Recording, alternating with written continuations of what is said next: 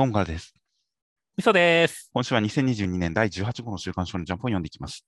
はい。はい、という形で、今週関東から表紙が、和の国編 VS カイドウ超クライマックス &25 周年記念キャラバントラックプロジェクト始動関東カラーのワンピースとなっていました。はいはいはい。キャラバントラック？ちゃんとカラー扉のところにね、はいはいあの、ポスターっぽく載ってますからね。そうですね。何かトラックにワンピースのイラストをでっかく使ったその特製トラックが日本全国に出現するかも。出現するかも。まあ、トラックが出現するらしいですね。そうですね。おそらく何台か出すんでしょうからね。ただ、いけない地域もあるから出現するかもみたいな感じなんでしょうね。何かのイベントに関連付ける形でこう回っていくのか、もしくは本当にあの新宿の以前のあのバニラトラックみたいな感じで、うんワンピ、ワンピ、ワンピ、ワンピってワンピースって言いながらこう全国をただ巡るのかもしれませんからね。逆に怖えな。何かすごい子供たちの思い出になりそうな気がしますが、それはそれで。という感じの関東から、えーで、今回ジャンプ表紙、ちょっと普段のワンピースとは画風の違った感じのルフィでしたね。いや、そうですね。なんて言えばいいんでしょうね。まあ、凛々しい感じはあるけど、まあ、なんか、本当新しいなって感じだよね。そうですね。輪郭をあまりはっきり描かない感じで、なんてパステル画なんでしょうね。絵画に関して全くわからないので、どういう感じかと表現するのがわからないんですが、なんか本当に普段の漫画的なコミック調なイラストというよりかは、本当に絵画調なイラストのルフィという感じで、ちょっと新しいことが始まってるな感のある表紙でした。そしてやはりルフィがすごいことになるぜという、そのルフィに対してフォーカスの当たるようなジャンプ表紙でした。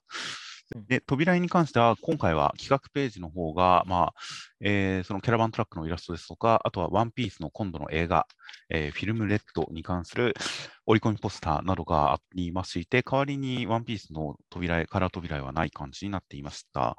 で、中身としましては、第1045話で、ギアフィフスとなったルフィはもう自身が巨人化したりとか、カイドウで縄跳びしたりとか、なんかすごい感じになっています。で、えーまあ、スタミナ切れみたいな感じでヨボヨボになっちゃったっていう感じだったんですが、もう一回変身して、えーカイドウと楽しく戦いますという展開でした。いや、本当ルフィの戦闘自由すぎやろって思いが読んでましたね。そうですね。やっぱり本当になんか、うんコミック調、これ、カイドウに関しても、コミックス、漫画という言い方はしませんが、まるで絵物語という形で、やはりそういうテーマなんだなということが分かるような感じになってましたね。そうですね。いやー、だから、まあ、ところどころね、やっぱちょっと画風がこう、ちょっと本当にコミック調というかね、なんかカイドウにボロブレスでぶっ飛ばされた後にね、戻ってくるところとかね、完全になんか漫画違うからねっていう。まあそうですね。やたら目玉が飛び出しますからね。そうだね。いやー、だからなんだろう、まあ、見ててめちゃくちゃ楽しかったけどね。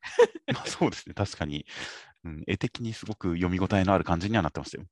うん、いやだからなんだろう、本当にワンピース25周年やってて、これだけ長い期間やって、まだこんな新しいことするんだっていう驚きもあったし、まあ、メタ的に見ればね。はいはいはい。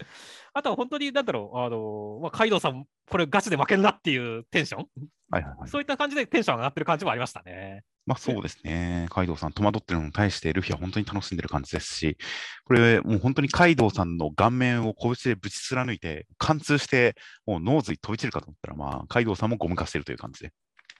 そうですね。もう周りの無機物、人間、いろんなものも含めて自由自在に形を変えて、まあ楽しい絵面になっているという感じの、まあ衝撃的な一撃でしたよ。そうだね。ていうか、その前にさ、こう、カイドウに食べられた後に、まあ、カイドウ膨れるわけだけどさ、はいはいはい。目から手を出してる段階で、カイドウの両目潰れてるやろって思ってたね。まあまあこれもカイドウさんがぐにゃぐにゃになってるんですよ。そうだね。いや、だから、なんだろう、そういったところも含めて、本当になんだろう、こう、次元が変わってしまったっていうのは、なんだろう、本当面白いねっていう。まあそうですね。で、本当に楽しんでいるっていうところがメインで、どの程度倒そうとしてるのか、これが本当に決着が勝ち負けに行き着くのか、相手の心を折る戦いになってるのか、よくわかんないですからね。そうだね。まあ、ルフィとしては、まあ、楽しんではいるけれども、当然勝つ、はい。みんなの思いがありますからね、和の国のっていう。はいはいはいはい。で終われねえよって言ってますからね、桃、玉、金右衛門、ペドロって言ってね、まあ、死んだ人のことも言ってますからねっていう。そうですね。ペドロが出てきましたよね、ここで。そうそうそう。だからこそ、まあ、楽しんではいるけども、ルフィは本当、勝つことはに関してはね、ちゃんと真剣にやってるでしょうからね。はいはいはい。いやーだから、まあ、正直、ここがどう決着して、まあ、最後、ルフィがどう締めてくれるのかっていうところは、もうものすごい楽しみにしてますね。そうなんですよね。普通にこれまでみたいに視力を尽くした戦いで殴り合って相手が気絶して、勝った、ドーンっていう感じとはまた違った決着が描かれるかもしれないですからね。そうだね。そのあたりに、まあ、ルフィのこれからの戦いの行き先を示すような何かテーマにちなんだような何かが見れるんじゃないかとか、本当にこの戦いの行く末が大変楽しみですよ。楽しみですね。では続きましてが、坂本デイズの第65話内容としましては、えー、坂本さんたちの同級生で、えー、まあ、すごかった。カオリオンさんという人は、アキラちゃんのおばさんでしたということが分かりました。その一方、しんくんたちは虎丸さんと戦いまして、虎丸さんは坂本さん推し、自分の坂本さん推しに関して、しんくんとシンパシーを抱いて喜ぶんですが、解釈違いで、えー、ぶち切れですという展開でした。いやですね、もう、煽り文の通り、ぶつかり合う坂本愛っていう形で楽しいですねっていう。まあ、まあまあ、そうですね。まあ、しんくん、本当にしんくんの成長がこれまでずっとテーマになりそうな感じだったんで、それを助長する感じのキャラクターとして、虎丸さんがいい働きをしそうですね。いや、本当そうですね。トラブルちゃんのこのでは、あのこの神様として崇めてる感じ、はいっていうのも、まあ、狂気性もあるし、同時にこの同担拒否に対して、ああ、また私に新しい感情を教えてくれて感謝します、坂本って言って拝んでるところ、はいはいはい、とか、クソ面白いしっていう形でね、ね本当、なんか楽しいんでね。いや、だから、ちょっと本当、このしんくんとの戦いはすごい楽しみ、あのどんどんテンション上がってきましたねって感じですね。まあ、そうですね。いや、このしんくんの肩を鳴らして構えるという、これが坂本さんの動きを真似ていたっていう、なんかこの感じが 気づかなかったけど、確かにしんくんそういうとこあったなみたいな感じが改めて指摘される展開とかも面白かったですね。面白かったですね。しかもそれを虎丸ちゃんに指摘されるってね。はい、はい。やまあでもね、なんだかんだ言ってもね、こう、まあ、ジャンプ読者としてはね、もう憧れは理解から最も遠い感情だよっていう言葉がね、どうしても浮かんできますからっていうね。まあ実際、トラマルちゃんはだいぶ曲解してますからね、坂本さん。そうだね。いや、だからこそ、まあ、しんくんがどうやって勝ってね、どうやってこう、ね、さトラマルちゃんを構成してくれるか、構成されたトラマルちゃんがどうなるかみたいな、まあ、構成されないかもしれないけどっていうね。まあそうですね。まあ、坂本さん愛に関して、まあ、論破するのか、坂本慎君のこの坂神的な属性に目覚めるのか分かんないですからね。そうですね。あとはもしかしたらね、戦ってるところが川だから、ね、坂本さんたち川でキャンプしたから、はいはい、もしかしたらそっちに合流するっていう可能性もありそうですけどね。ああ、まあ確かにそうですね。という感じ、坂本さん本人もいますので、確かに なんか、今のこの坂本さんを坂本さんと見抜けてないですかね、トラマルちゃんは。そうだね。やっぱりちょっと理解できてないですよね。うん。そこをどう決着つけるのかね、坂本の兄弟ですとか言うのかね。うん、どうなるのか。まあ、一応この狂信的なキャラクター付けではありますが、なんか一周回れば、なんならもう坂本さんファミリーに入れそうな気もしますからね。そうですね。そういう可能性もある気がするので、そういった何かもう横から出てきたキャラではありますが、その属性、生い立ち、キャラクターとの関連性みたいなので、本当いきなり深いところでレギュラー陣に食い込んできた印象があるので、その点で落ち着きどころとか、今後のそのアクション、ドラマの起こし方とかはすごく楽しみになってきましたよ。楽しみですね。まあ、新軍チームの他のメンツに関しても何かこう、いろいろと気になる感じではありますし、その辺のキャラクター付けとかも出てくるかもしれないんで、いろいろ楽しみです。では続きましては、呪術廻戦の第180話、内容としましては、乙骨さんは石郡さんと、まあ、真正面から打ち合いまして、で、えー、乙骨さん、うろさんの術式をコピーとかしたりとかしまして、リカちゃんと接続は切れたけれども、殴り合って最終的に石郡さんのビームを相手に当てて勝ちました。満腹っていう展開でした。いやもう1回だけですよって言ってるおっこつさんがめちゃくちゃこうセクシーでしたねっていう。そうですね。今週なので、石郡さんが何か、まあ、ヤンキー感というか、戦いを楽しんでる感じの男前な感じがあったのに、おっこつさんが引きずられる感じで、何か男らしいところを見せて、ちょっと魅力的でしたね。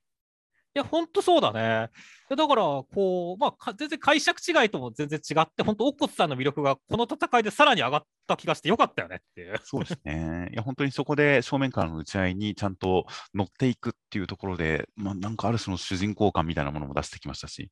最後、石郡さんがやられるときに、乙骨さんがすごく優しげに笑ってるっていうところで、やっぱり、ああ、乙骨さんと思いましたよ。そうですね。いやもう本当、100億の男ですからっていうね。そうね100億の主人公ですからっていう感じですよってそうですね。もう一人の主人公にふさわしい感じで。いや、本当、最初の何か好戦的な感じに付き合うところとかは、まあ確かにセクシーな感じもありましたし、何か男らしい感じだったんですが、やっぱ最後決着がついた時の表情があくまで優しさを感じるっていう、石郡さんに対する優しさを何か感じられるというところは、やっぱりこう、奥さんの根本的なところが感じられてよかったんですけどね。や、良かったですね。そして、まあ、石郡さんがね、まあ、個人的には本当に出し切って出し切って満腹だぜって言って終わってくれたんでね、はいはいそこもすごい気持ちよかったですね。まあそうですね、石郡さん。まあ嫌いなキャラではないんで、石郡さんが絶望するのを見たかったですが、まあ満足してくれたならそれはそれで僕も嬉しいですよ。いいね、出し切った後があるなんて、これがデザートっていうね、感じがはいはいすごい俺は好きなんでね。やっぱこういう熱いバトル好きなんだよ、俺はっていう。まあまあそうですね。本当にたまに、普段陰気な戦いが多いから、こういう、たまにこういうカラッとした戦いがあるといいですね。いいですね。という感じですし、あとは戦いに関しても単純な殴り合いではありますが、その間にこのウロさんの術式でビーム戻してとか、それをバレないようにしてとか、いろいろと一工夫、二工夫がある感じが、ちゃんと呪術廻戦らしい戦いになっていて、うん、読み応えのある戦いでしたよ。そうですね。では続きましてが、逃げ上手の若君の第57話内容としましては、えー高氏さんの暗殺は失敗しまして、高氏さんは時行君のことを覚えてないどころか気づきもしませんでした。逃げて殺されそうになるところに、えー、楠木さんがやってきましたという展開でした。いやー、時行君と高氏さんが会った時にどんな会話するんだろうってのワクワクしながらページめくったんだけど、はいまさか覚えてないとは思わなくて、すごいびっくりしたね。いや、本当に予想の選択肢の中に入ってなかったですね、これは。入ってなかったね。だからそれをやらやられた時に本当に高氏さんがまあなんだろう反転して一気に恐ろしくなったというかね やばさが増したのはすごい良かったよねっていうそうですね。それで気づかないだけでなく、気づかなかった上で何か恨みがあるんだろうけれど、使えて楽しく暮らしたらいいじゃないか、幸せになる方が家族も喜ぶぞみたいな、めちゃくちゃ優しいんですよね。そうだねめちゃくちゃ優しい上で、ああ、でも殺そうとしたから殺さなければならないんだなって、そのまま一呼吸置いてすぐ殺しにかかる感じとかの、本当にいかれてる感じがすごかったですね。すごかったよね またその演出もやっぱ松井先生がすごいからねっていう、はいはいはい。本当化け物って感じだしもう吹雪くんもなんかちょっとやられちゃった感あるからね心がっていうそうですね。いやーだからちょっと吹雪くんなんか俺この石見た時にちょっとなんか裏切りフラグもあるんじゃないかなとちょっと思ったからねってああ、確かに、吹雪君、これまでは本当に何か達観した感じというか、人々を冷たく、まあ、どっか俯瞰して見下ろすような感じがありましたが、高藤さんに関する反応っていうのは、本当にこれまでの吹雪さんのキャラクターとはちょっと違いますからね。そうなんだよねいやー確かにここで何か吹雪君のキャラクター属性に新たな何かが書き加えられてもおかしくないですからね。うんいやーだからすごい良かったし、まあ、そして、ね、高氏さんからどうやって逃げるんだっていう展開のところでもう最後、楠木さんが来た時はもう、来たーって感じだったね。そうですね。楠木さんも朗らかですが、馬で体当たりして、相手の馬が完全にもう、なんかやられちゃってますからね。そうだね。めちゃくちゃバチバチに喧嘩腰で当たってきてますからね。うん、いや、だってさ、正直、高氏さんに対抗できる格のあるキャラって、今のところ、楠木さんくらいしかいないからねっていう。今のところそうですね。だから、そういう人がこう、まあ、助けに来てくれたことかまだわからないけれども、来てくれたっていうのは、なんかすごいテンション上がる展開だったよね。まあそうですね。ものすごい何か好転する材料のような感じがするんで、楠木さん、なんとかしてくれっていう感じの何かすがる思いが生まれてきましたよ。そうですね。という形なので、いや、本当に高氏さんの極悪、凶悪、ラスボス感というか、格違い感をどう描くかっていうときに、本当にこの無自覚、無邪気の怖さ、極悪さっていう、その自覚のない、悪意がないっていう、その感じに落とし込んできたのは、本当に凄まじいキャラ造形でしたね。そうですね。という感じなので、本当に今後、まあ、京都編がどうなっていくのかは大変楽しみです。では続きまして、ブラッククローバーの328話、内容としましては、アスタ君たちはルチフェロさん、ズバッと切ってザクって切りましたっていう展開でした。いやー、ルシフェロさん、地面に這いつくばらせましたねっていう。はいはいはい。いや、だからこれに関しては本当にね、まあ、もう、ルシフェロさんが登場時からもう這いつくばれみたいな感じだったからね、はいはいはい。それを返してやったっていう形で、なんかすごい気持ちいい戦いでしたね。いや、本当ですね。で、あくまで勝つっていう目的ではなくて、俺たちは幸せになるっていう、この宣言も、確かにお母さんはそれを望んでるよねっていう感じがすごくしましたよ。そうだね。だからもういろんな関面でこう、裏回ったぜっていう形がするからね。いや、多分まあ決着だと思うし、いい決着だったねっていう感じですね。で、このルチフェロさんに2発、2撃、2回切りつけるっていうやつが、1回目は完全に悪魔化したアスタ君の状態で、で2発目に関しては、その悪魔化が、ユナイトが解けて、この人間に戻りかけたアスタ君っていう、ちゃんと2人の一撃感が、すごい絵的に時間差で表現されてましたからね。そうだね。1人時間差、かっこ2人っていう感じですよね。うん その辺もなんかまあこの本当2人で取った勝利っていう感じがするし、いやー、本当にいい5秒間だったねっていう。はいはいはい。いや、見開きの使い方等々を含めて、一話の中に本当に全てが詰め込まれた、まあ、最終展開でしたよ。そうですね。っていうかさ、まあ、もうおそらくなんか決着だし、まあ、なんかルチフェロさんのコア的なところを切ったのかもしれないし、まあ、もしくはね、ゆあのアスタ君の剣撃はユナ完全なユナイトってやつが、はいはいはい。あのもしかしたらそのね、あの魔力を立てるだけじゃなくて、もう魔力を殺すみたいな、あの直視の魔眼みたいな、そういう中二感がある技なのかもしれなくて、そこら辺がちょっとどんなもんなのかなっていうのが興味があります、まあそうですね。一応触れただ、触れた相手の魔力も無効化するという形で、まあまあ切ってる最中は無力化されているけれど、切られた後もどうなるのかは分かんないところですし、あとは最後の本当にズってなってるこの紋章、五つ葉のなんか象徴みたいな悪魔的なマークが、どこのマークなのか、ちょっと僕よく分かんなかったんですよね。そうですね。うんだからこれがルチフェロさんの敗北につながる表現なのか、もしくは何か悪魔が権限すると、五つ葉のグリモワールができてみたいな、あの設定を引き継いで、さらに何かにつながっていく展開なのか、ちょっとこの一コマは気になる感じではありましたね。うん、いやーまあ、というわけで、確かによくよく考えてみれば、あのルチフェロさんと一緒に権限したなんか女の子っぽい悪魔もいたしねっていう。いましたしね。だからあれもちょっとこの後どう関わってくるかって感じだしな。そうですね。ここでちょっと五つ葉のグリモワール的な悪魔の象徴マークが出てくるっていうあたりは、親どこにかかるんだろうなというのはちょっと思いましたが、ただまあ、ルチフェロさんに関しては、もういい感じに倒せてやったという気持ちにはなりました。そうですね。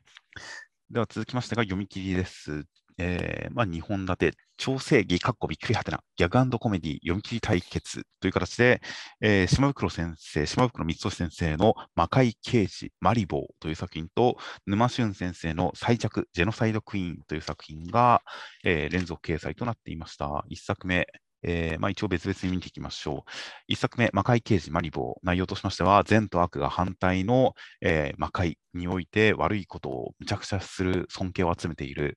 えーマリボーというやつが、刑事がいまして、えーいいやつとかがいるんで、それを許さないって対峙するっていうお話でした。いや、もう勢いが凄まじかったですね。勢いしかなかったですね。そうだね。本当よく考えたら、この世界どうやって成立してんだよとは思うけど、なんかもう、勢いで納得させられたみたいなとこあるからね。まあそうなんですよね。まあ働かないのがいいってなったら確かにこの建物とか誰が作ってるんだっていう話にもなってきますからね。そうだね。いやー、まあまあまあ、でもまあ、これもまた一つの世界のあり方ですからっていう。あそうなんですよね。本当になんかその逆の価値観をやるっていうだけの、まあだからこの世界でみんなが自堕落になってしまうように、おそらく魔界では意志の弱い人、うっかりしちゃうとみんないいことをしちゃうんだと思うんですよ。はいはいはい。うついつい働いてしまった、もっとサボらなきゃいけないのにみたいな。うんみんないい人なんじゃないですか、実は。それはちょっとありそうだね。あの根本がいいやつだからこそ、ね、なんかこう、悪が美徳になってるっていうね。はいはいはい。いやー、まあ、確かにな、ペットのハムハムスターを手当てして命を救ってるわけですからねっていう。そうですね。まあ誰かわからないけどもっていうね。でしかもそれを魔王以外やってるわけでしょっていう。はいはいはい。だから、根本的に誰かみんな優しいんだよねって。多分そうなんですよね。なので、うん、確かにみんなが悪を賛美する分、でもついうっかりいいことをしちゃったぜ、あいつらが隠れていいことをするぜみたいな、なんか逆にこの現実世界より優しい一面もあるかもしれないですね。ありそうですね。だから読んでて別に不快な気分にはならないのかもしれないですね。そうですね。いや、本当にまあ、島袋先生のバランス感覚は独特で面白いね。そうですね。いや、本当、なんか個人的に言えば、他の人が読んでどうかは分かりませんが、個人的には本当に不快感のない、この世界設定で不快感のないものを描き切っているのは、下袋先生の独特のセンスだよなとは思いましたよ。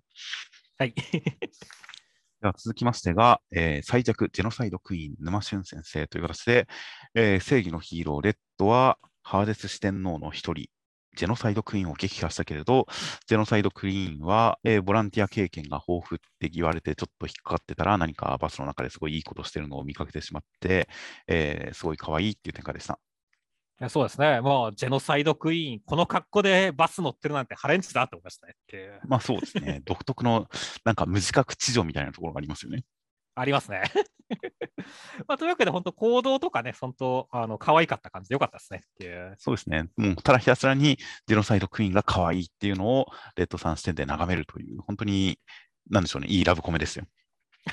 ラブコメなんだ、一応これ。いや、ラブコメだと思いますよ。コメ寄りのラブコメだと思いますよ。はいはいはいはいはい。なるほどね。まあ確かにね、最終的にはもう、もしこれがね、連載で進んだとしたら、レッドとジェノサイドクイーンはくっつくからねっていう。まあそうですね。多分2人ですごい、2人でいろんな買い物とか出か、お出かけしたりとか、いろんなことをやりつつ、敵と味方っていうお話だと思いますよ。そうですね。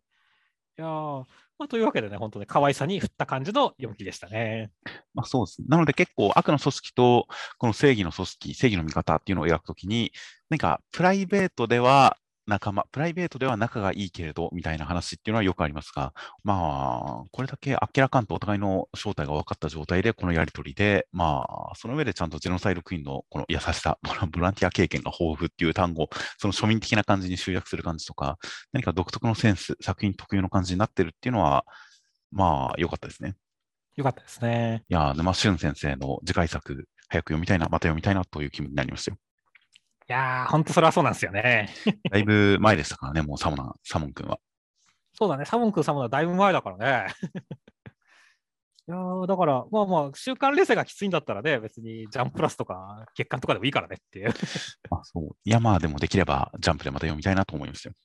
そうですね。では続きましてが、青の箱の第47話、内容としましては、大輝くんと千夏先輩は、えーまあ土砂崩れで帰れなくなったんで、旅館に2人で同じ部屋に一泊しました。そこでトランプゲームとかしたりとか、まあ大輝くんが夏祭りの誤解を解いたりとか、千夏先輩が距離感が、えー近づいちゃうのは良くないことって言ったのは撤回させてって言ってきたりとかしまして、えーなんかすっきりした感じに翌朝、朝中に迎えますという展開でした。まずは、表紙の水着ありがとうっていう感じでしたね。いやー、まあ海に行きはしましたが、もうこんなシーンなかったじゃないですか。なかったね。でもまあそこに対してはちゃんとね、三浦先生がコメント欄の方で少年漫画の恋愛ものとして水着会をやらなくていいものかという葛藤はありましたって述べてますからね。だからここで書いてくれたんだっていう感じで僕はもうありがとう、三浦先生ありがとうって感じでしたね。そうですね、この感じ、本当に何か、この多少シンプルな感じの水着っていうのが、なんかよりこうグッとくるものがありまして、いやちょっとフェチズムを感じる感じになってますからね。その状態でこのシンプルな白 T シャツを口元に持っていって、逆にちょっと脱いでるような、見せつけてるような格好についなってしまっているという、この感じは、まあ本当にすごい、すごいですね。いや、すごいですね。凄まじいですね。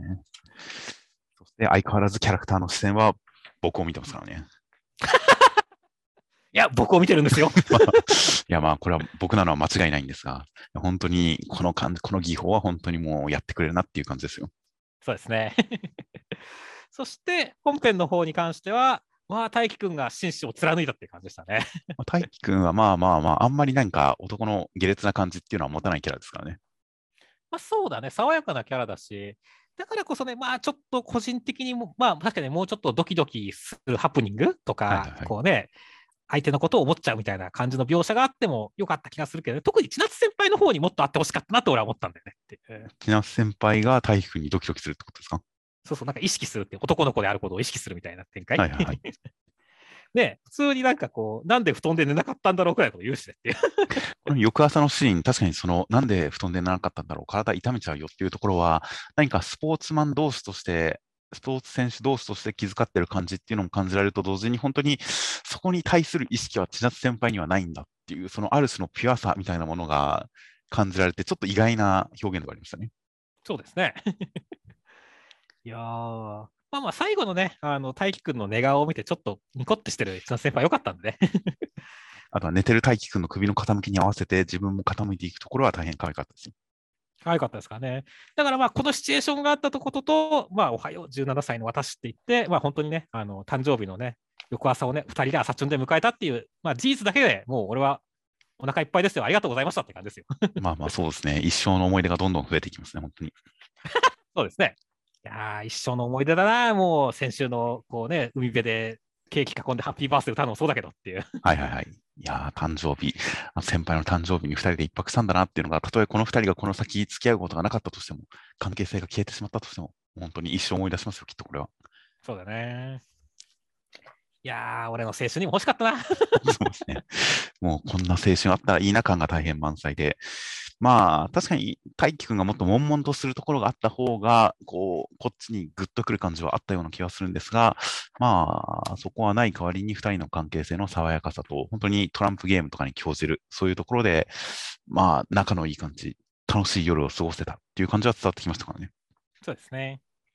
あと、まあ、一応ドキドキイベントとしては、テレビ通話つないじゃうっていうところは一応ドキドキしましたよ。うん、そうね、ちょっとバレかけたしね。そうですね。隠れる感じとか、まあ、あの、確かにこれ、あの、一応全面カメラで通話はしてますが、うっかり、まあ普通、端っこの方にあるからうっかり押さないとは思いますが、うっかり、こう、背面カメラに切り替えちゃった瞬間に大変なことになっちゃいますからね。ありますからね、そういうことも。だからまあ、大輝くん隠れるのは、まあ、ある種の予防策としてありかな、いいんじゃないかなと思いましたが、コップが落ちてしまったんで、思わず声が、それが通話に乗っちゃったみたいな、この何か先々に対する期待というか、不安も高まるような感じの、うんなんかコソコソする感じっていうのはドキドキしましたね。そうですね。というのと、まあ、あとは2人でそれぞれ思ったこと。まあ、大輝くんの方は花火大会の誤解を解くというところはちゃんと理性的に対応できましたし、最善手を打てたという感じの安心感もありましたし、千夏先輩がここで、あの、線を引いたことに関して、それで一方的に困らせちゃって悪かったなみたいな感じで、謝ってきてなしにっていう感じっていうのは、まあ、なんか、自分で言っといて自分で撤回してみたいな感じではありましたが、ただまあ、ここで本当に17歳の千夏先輩相手に、新しいスタートラインが切られた感じはしましたよ。確かにそうですね。ここでまたちょっとそこのバリア取っ払って、ここから新しいレースが始まるぜ、新しい試合が始まるんだぜっていう感じにはなったんで、ちょっと17歳の2人の関係性がどう変わったのか、この距離を置かれた感じが撤回されたことによって、大輝くんと千夏先輩の関係性っていうのがどう新しく変わっていくのかがすごく楽しみにはなりました。うん、あーまあ、来週以降また期待ですね。そうですね。果たしてこの2人で一泊した事実はひなちゃんに伝わるんですかね。伝わるでしょ。もう、あの、大輝のこ大輝のことが好きだ。絶対振り向かせてやるって思っているひなたに対して、いや、この間、千夏先輩と一泊しちゃってさ、っていう話をする展開が楽しみです。はい。では続きましてが、あかね話の第8話、内容としましては、あかねちゃんは老人ホームで、えー落語をしまして、おじいちゃん、おばあちゃんたち、客席のことをちゃんと見て、それを引き込む空気作り、枕をちゃんとやって、えー落語が始まりますという展開でした。ああ、もう、おじいちゃんをめ笑顔で落とす、あかねちゃん、可愛いなってましたね。そうですね。このアイコンタクトのシーンはすごくドキッとするものがありましたね。いや、そうですね。まあまあ、あの女子高生の可愛さは武器ですからね。ガンガン使って考えたって感じですよ。ああ、確かにそうですね。それも込みで確かに引き込まれるかもしれないですね。うん。いや、だから本当にね、まあ、ちゃんと居酒屋の成長っぷりが、この落語、まあ、いろんなところに生かされてるなっていうところがはっきりするんでね、そこはすごい良かったですよね。そうですね。まあ、客席いじりする人、しない人、まあ、する人がすごく多いですが、お客さんが途中で席立ったりとか、携帯が鳴っちゃったりとか、何か席がしたりとか、子供が泣いたりとか、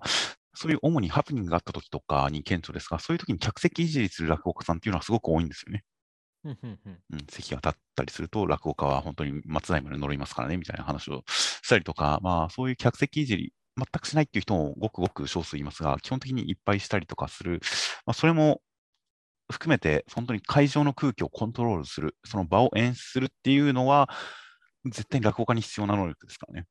うんうんうんなので、結構、その二つ目さんとかで、本当にガチガチ、話をやるので精一杯っていう方とかは、客席でそれこそ携帯が鳴ったりとかの時に中断するけど、そのまま続けたりとかして、なんかこっちも乗れなかったりとか、ありますからね。はいはい、そうなんですね。なので、まあ、本当にちゃんと客席を見て、その気にさせるみたいな空気作りっていうのは本当に落語家に大事なんで、それがちゃんと茜とのパワーアップとして示されて、まあ、お話に関しては来週に持ち越しみたいなんで、それがどうなるか、どう前回のこれまでの落語と差別化された表現があるのかは大変楽しみですよ。いや、本当だね。あの、さまあ、空気が温まったことによってね、本当何が変わるのかって感じだからねっていうね。そうなんですよね。それをビジュアルで変えていくのか、客席の反応で変えていくのか、解説でゴリゴリと表現を盛り上げていくのか、いろんな手段があるとは思いますが、果たしてこの作品がどういった感じで落語のレベルアップを描くのかっていうのは次回本当に楽しみですよ。楽しみですね。では続きましてが、夜桜さんちの大作戦の第124話、内容としましては、京一郎さん、えー夜桜兄弟みんなで止めようとするんですが、叶いません。京一郎さんの体に黒い桜が、えー発生しまして、それはどうやら、えー京一郎さんの体に体を犯す毒のようです。一緒にいたら家族を蝕むから離れたようですっていうところに太陽君がやってきましたという展開でした。いやー、まあ、京一郎兄さんがね、みんなに対して距離を取っていたのは毒でしたねっていう。いやー、ちゃんと納得できる、ある種直接的な理由が明かされましたね。いやそうですね、本当に言いたいことも言えなかったのは、こんなポイズンっていう感じだったわけですねって。全くその通りですね。すごい斬新な表現ですね。すいません。というわけでね、あのそこに関してはなんだろう、ある種もっとね、あのお父さんみたく取り込まれてし、お父さんみたく、あのまあ、なんかまあ、お父さんみたく、こう、つぼみさんに取り込まれてしまったんじゃないかっていうかね、もっとやばいことも想像の中にあったんでね、はいはい。むしろ毒でよかったくらいですよっていう。まあ、そうですね、確かに毒になる、蝕む、一人も残らない。なんか、京一郎さん、やっぱ桜の花びらみたいになって飛んでませんでしたっけ、この間？飛んでましたね。なんかあれは毒とはまた別ベクトルの話ですよね。多分違うと思いますけどね。うん、という感じなので、まあ、染井人的な、なんか桜化みたいな進行に関してはまた別にもしかしたら話があるのかもしれませんが、とりあえず、この毒に関しては、太陽君の万が両乱が何とかしてくれそうな雰囲気があるんで、大変楽しみですよ。いや、本当だね。まあ実際だから、あのね、このスパイ協会会長が、まあ、予想した通りの展開になりましたからねっていう。はいはいはい。だからもしかしたら彼がね、どっかでちょっと介入してくる可能性もありますし、いや、ちょっとどうやってやるのか、太陽君の新たな力が目覚めるのかって、今まで硬くなるだけだったけどっていうね。まあ、確かにそうですね。開花の力自体は硬くなる。で、万が両乱に関しては、まあ、身体能力のアップが基本ですが、もう一つ確かに何か、アンチ夜桜的な能力が目覚めるのかもしれませんからね。いや、本当ですね。いや、もしかしたらね、まあ、太陽君、太陽ですからね、もうこれから太陽の神みたく、こう、すごい漫画チックになるかもしれませんよっていう。体がゴムみたいになりますか？そうなるかもしれませんよっていう。まあそう、ま、守るっていう方向性の属性は生かしたまま何か新しい能力を手に入れるのかもしれないなとは思いますが、正解る。うん、まあまあ、いつか京一郎兄さんと戦う展開はあるかなとは思っていましたが、その目的がやっぱり京一郎さんを連れ戻すために、帰らない、距離を置こうとしている京一郎さんを連れ戻すために太陽君が戦うという、この家族を背負っている感じの戦いっていうのは、まあ、いかにも太陽君らしい動機づけの戦いなんで、うん、この場で京一郎さん取り返したらいいんですけどね。いや、取り返したいですよね。そして取り返した上で、本当、京一郎兄さんが今後、太陽君にどう接していくのかっていうのはめちゃくちゃ楽しみだしっていうね。そうですね。本当に、この帰りましょう、兄さんっていう、この本当に家族感丸出しの回線のセリフが熱いですからね。いいね。どういう感じにななるのか、本当に、いやまあこのまますんなりいかないかもしれませんが、本当に気持ちとしては、太陽君、お兄さん連れ戻してくれという気持ちで来週を楽しみにしています。はい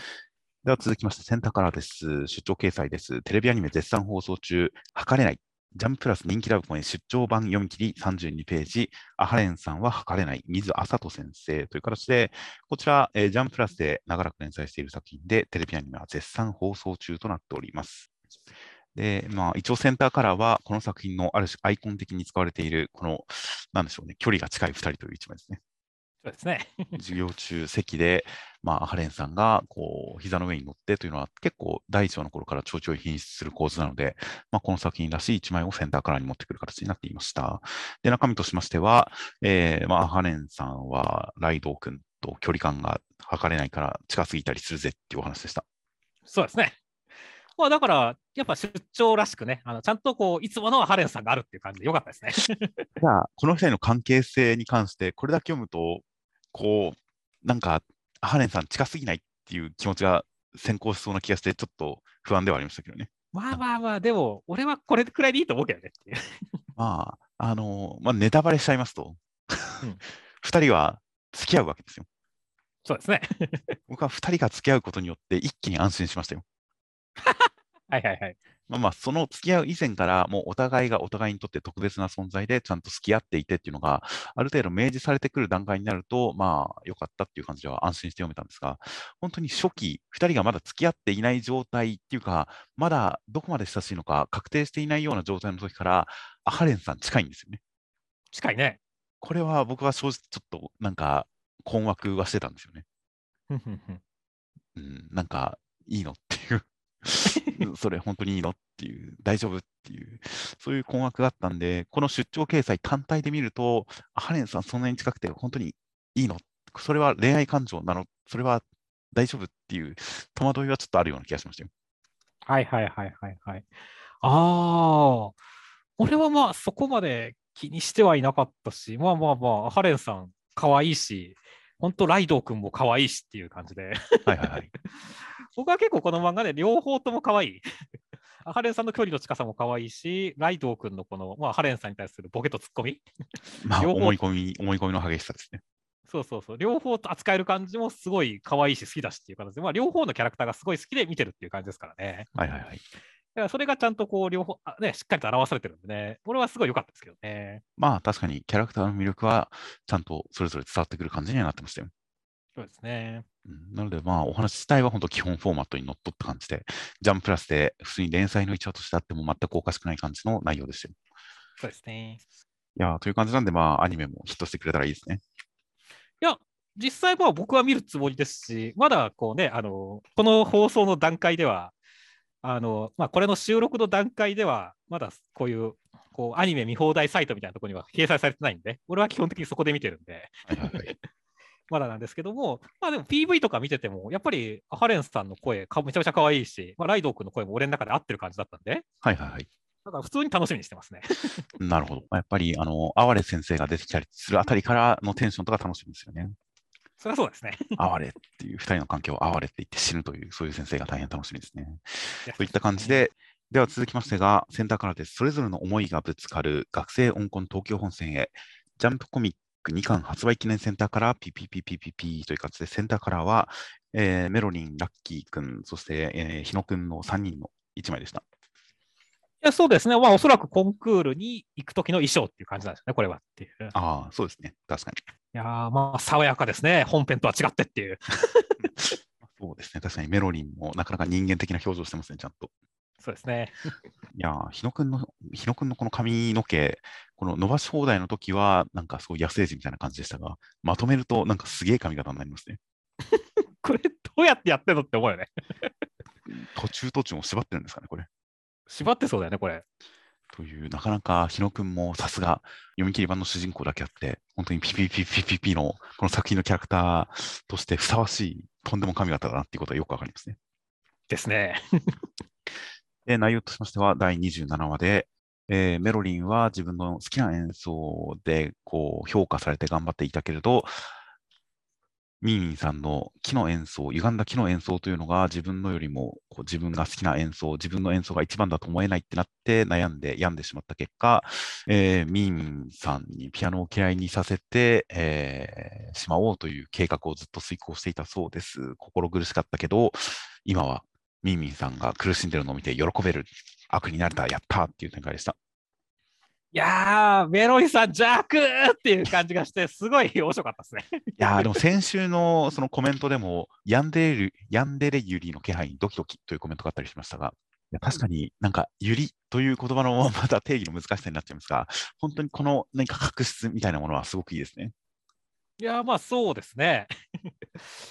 もちろんね、そのミーミンさんがメロリさんに対してマイフェアリーって言ったりして、ものすごい執着してる。はいはいはい。それに対してはメロリさんの方もミーミンさんは私より上だって言って、なんとかあの天才を貶めてやるって言って、すごいこう巨大感情を持ってるっていうね。そうですね。で、メロリさんに関しては、ミーミンさんに関してちゃんとアナリーズした結果、あの子は私が好き。だからこうやってあの子を殺してやろうと思ってるんですよね。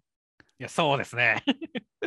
これがなんだろうね、あの、敵キャラじゃなくて味方キャラでやるのかよっていう。まあ敵味方っていう話でもないですからね、PPP は。まあそうなんだよね。だからそこがまだ、え、そうだったのかっていう、なんかこう、驚きがめちゃくちゃあったんだよね。まあ、ミーミンさんも苦しんだ上でのもう行動と決断ですからね。まあね。いやーだからそういったところも含めて、しかもすごい壮大な計画じゃないですか、本人も言ってますけどっていう。まあ、そうですね。何年越しの仕込みですよ。そうです。だからこれを聞くと、本当にね、その上でこのあの子を殺すことに対して、こうすごい笑顔っていうのに対してね、もうものすごい、だからさっき、邪悪って嬉しくなっちゃうよねっていう。あまりに邪悪でっていう。まあ、その上で本当にミーミンさんの演奏が一番好きだからっていう行動動機だったりするんで、本当に合図を入り混じる感じとか、本当に巨大クソデカ感情な感じがするんですよね。そうだね。相手が好きだからこそ殺したい。で、相手が自分を好きな感情を利用するという、本当になんか愛情の入り乱れてる感じ、好きの感情が入り乱れてる感じというのが、うん何かすげえ、すげえなっていう 印象的でしたよ。いや、本当だね。なんだろう、もうだから、あまりにも純粋すぎてね、こうまあ、醜い感情なんだけど、美しさすら感じるみたいなね。そういう感じがして、すごいなんか突破してきたなっていう感じするからね、いろんなことっていう。そうですね、少なくとも本当にヤンデレユリっていう、まあ、このメロリさんの属性、この闇感っていうのをちゃんと魅力のところまで消化してる感じがしたんで、この闇感を残したまんま、いろんなしがらみをラッキー君に解決してほしいですね。いや、本当ね、これ、ここまでこずれたら、本当、ラッキー君にはこの2人を浄化してほしいからね。もうぜひぜひそうしてほしいですし、まあ、そうした上で本当にこのメロリさんのちょっといかれてる感じっていうのは残してほしいですね。ですね。という感じで、そういえば、ピピピピピのまあ2巻が出たんで、普通に買って読んだら、ミーミン都庁初登場会、あの、デパートの楽器売り場のところで、あの電子ピアノを演奏してるところ、あそこで本当に5人組の妖精が戦隊として怪獣と戦ってるところを演奏で見せるわけですが、うん、あの時から完全にフェアリーの顔ってメロリンなんですよね。はいはいはい。あれを読み返して改めて完全にメロリンだったんだっていうのを改めて気づいて、しかも メロリンが戦隊と化して怪獣戦ってたんだっていうのを改めて振り返って、ちょっとそこからミンミンさんの感情が伺いしててよかったですね。なるほどね。あの、まあ、巨大なね、怪物とミンミンね、まあ、戦ってると思ったからね。で、メロリさん勝ってほしいっていう気持ちだったんだろうね、ミンミンさんはっていうね。というあたり、ミンミンさんの自由さの中にそういうなんか表現があったことを改めて読み返して気づいて、面白いなと思ったりもしましたよ。はい。では続きましてが、えー、地球のこの第7話、内容としましては、カレリーさんが、えー、意識を取り戻したけれど、デブリに襲われて困ってる、やばい、怯えてる、助けなきゃっていうところに、元地球のこの男の人がやってきて、どうなるっていう展開でした。いやー、アルベールさん、最初はもう変でムカつくやつかと思ったんだけど、終わってみたら、かっこいいやつだったねっていう。まあそうですね。なので、あの一応、レイスケ君に関して、このカレイちゃん救出作品、救出、うん、このカレイちゃん救出っていう物語の主人公は君なんだね。僕のスピンオフだけどっていう形で、最初、僕が主人公だ、主人公だ、主人公だって言ってる時には、ちょっとなんだこいつって思いましたが、ちゃんとレイスケ君に対して、あ、これ君の物語の主人公なんだね。僕のスピンオフだけどっていう、この相手を主人公と認めてくれたところで、あ、意外と話せるやつかもって思いましたね。そうだね。そしてそこからね、あのちゃんとそれまで自分のこと主人公って言っただけの核 はい、はい、この元地球の子っていうのを明かすことによって、なるほどっていうふうにこう納得感も出てきたしねっていう。そうですね。何かしらそういう特殊な能力のある人なのかな、専門家的な何かなのかなと思っていったら、普通に元地球の子だっていうことで、ちょっと地球の子設定がさらに分かんなくなりましたね。まあそうだね、それに関しても確かにレースケ君もね、あの地球の子、じゃあなんでって言ったりしてますからね。はいはいはい。だから来週きっと明かされるでしょうし、まあ、今考えられるとしたら、まあ、念動力を使える子っていうのは実はいっぱいいて、その中から誰かが、こう地球が誰か一人地球の子として選ぶみたいなシステムなのかなとは思ったりしてるんですけどね。でも役目を終えたものっていうことなんで、何らかの地球の危機を一回救ったんじゃないですか、彼は。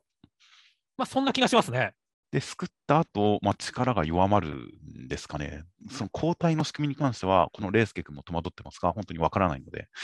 地球の子、元地球の子、役目を終える、うん、世代交代、その辺の仕組みとか理屈に関しては、まあ、ちょっとまあ、守君にも関係あるところだとは思いますんで、まあ、ちょっと改めて気になるところではありましたよ。いや、そうですね。だから本当、来週にちゃんと説明してくれるのを楽しみにしたいですね。まあ、そうですね。あとは本当に、その、なんでしょう、地球の危機の話、超能力の話、SF の話というところに関する絡み方はよく分かったので、あくまでこの作品は子育て漫画ですから。うん。なので、彼が子育てにどう絡んでいくのかっていうのを来週以降見たいなとは期待してますよ。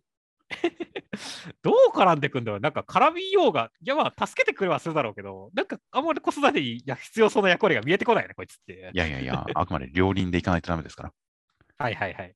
なので、ちゃんとそのミッションに対する彼のスタンスは分かりましたんで、あとは子育てに対するスタンス、よそから来たおじさんとして何か頑張ってくれるのかどうか、もしくは彼自身の家族とかはどうなっているのかとか、まあ、家族、そうですね、地球のこの家族問題っていうのもありますからね。そうだね。もしかしたらね、彼にパートナーがいてね、あのー、ちょっとそういう子供、子育てとかしてるんだったらね、その子育てのあれとかがね あのー、ちょっと参考になるかもしれませんからね。そうですね。あとはまあ彼自身もまあどうにかして育ってきたわけですからね。うん、そうだね。といった形になりますのでパパ友としてまあそうですね、彼自身も地球の子として育てられてきたという過去があると思いますので、ある種の、まあ、一つのモデルケースだと思いますので、まあその辺も含めて、何らかの形でやっぱ子育て漫画へ絡んでくれたらいいなとは期待しています。はい。では続きまして、僕とロボコの第83話、内容としましては、人形怖いっていう展開でした。いや、ほんとガチのホラー界やんけって。そうですね。もうガッチガチの、何の奥酒もなく普通に怖かったですね。いや、ほんとそうだよね。どうだろう、途中の街が全然違う？ボンド君の腕が取られてるとかさ、そうですね。みんなが人形の目とか、この辺ガチだからね。そうですね。何のオチもないですからね。ないからね。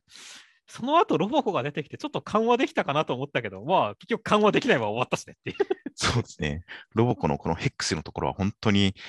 怖かったですね。怖かったね。花粉症で顔が歪んでるだけでよかったけど、本当にともちょっと逆に思うしねっていう。いやー、ロボコはアンヘルシーの能力者かもしれないですからね。否定者かもしれないですからね。まあまあ可能性はありますし、いやー、でも、どこまでが夢だったのかって話ですよっていう。まあ、普通にこういう世界があったはあったん、うーん、まあ、正直、ローコが花粉症だったって言われても、その前のこの表情自体は、何らかの呪いだったんだってちょっと思いましたからね。思うしね。だから本当にどこまでが夢でどこまでが夢じゃなかったのか、本当に怖い。最後にね、の覗いてるところも普通に怖いしっていう。そうですね。まあ、ある種、オチをつけないというか、ギャグにしないっていうのがギャグ。読者が、え、普通にただ怖いじゃんっていうツッコミを入れるところまで含めてのギャグなのかなとはちょっと思いましたけどね。どうなのかな最終的に俺、宮崎先生、ホラー漫画として書いてきそうな気がするけどなっていう。その本気でホラーを何の妥協もなく普通にホラーとして書き切るっていうところがギャグなのかな。宮崎先生のギャグなのかなと思わなくもなかったですよ。まあ確かにこの単行の中にこれがあったら、まあそのをこう前後の関係で確かにギャグになりそうな気がするよっていう。もしくはもう本当にいろんなジャンルをもうこれからどんどん書いていくぞっていうそういうことなのかもしれませんかもしれませんからね。まあそうですね。まあロボコは結構ノンジャンルな漫画ですからね。いやまあ確かにまあ宮崎先生が自由にいろいろ書いてくれてもいいような気はしますんで、そうですね。これからもうコメディ漫画、ギャグ漫画という枠を超えていろんなお話を読んでみたい気もしますよ。そうですね。まあ本当ロボコの中世界ではやっぱ呪霊的なものね、マガス神をいたしねっていう、強いしねっていう。そうですね。いつでもバトルものに、少なくともバトルものにはいつでも切り替えられますからね。そうですね。うん、確かに。長編バトルエピソードとか始めてくれてもいいですよ、全然。それはそれで面白そうだな。世紀末リーダーデンたけしとかターちゃんみたいな感じで、あれこれギャグ漫画じゃなかったっけみたいな感じで、ガチバトルを始めてもいいですよ、別に。80何話やって バトルにやったら大変だろって。まあ、まあ、戻ってきたら、ちょっとした短編エピソード程度でやって戻ってくるのは全然いけるような気がしますが、まあ、今回のホラー界、本当になんか連載全体の中で一つのアクセントになったような気もしますんで、まあ、今後も変わったことやってくれてもいいなとは確かに思いましたよ。そうですね。では続きましてが、マッシュルの第102話、内容としましては、4000と03の子供たちが、えー長男から四男までが集まりまして、儀式を始めますという展開でした。いや、そうですね。まあ今回はイノセントゼロさんの息子たち集結会という形でね。はいはいはい。いやー、まあ三男エピデムさんが俺は気になりましたねっていう。三男はこのちょっと、なんか、ビジネスマンスタイルのおっさんっぽい人ですか？そうですね。いやー、だってプリンをめちゃくちゃ好きでっていうね。感じでもう、なんだろう、ハフハフハフしながらプリン食ってるところとか、ちょっと面白かったしねっていう。そうですね。パーラダイスですからね。そうだね。いある種、この兄弟の中で一番マッシュ君に似てるなと思ったしっていう。ああ、確かにそうですね。常に懐にシュークリームのマッシュ君に通じるものがあるかもしれませんね。そうそうそう。あとはなんか、マッシュ君がちゃんと成長したらこれと似たような形になるかもしれないしっていうね。そこの辺は分かりませんが、まあ、かもしれないですね。まあまあ意外と俺の中ではその兄弟の中で一番マッシュ君に似てる感じがするんで、ちょっと対決注目だなと思ってるんですよね。なるほど、そうなんですね。なるほど。言われてみれば、普通にやばい人だなとは思いましたが、ある種なんか一番話が通じなそうな人だなと思ってましたが、言われてみれば確かに通じるところもあるのかもしれないですね。うん、俺は逆に一番通じると思うからね。僕は逆に一番やべえやつなんじゃ、なんなら一番味方にならなそうなやつだなと思ってましたよ。はいはい。おそこは評価分かれましたね。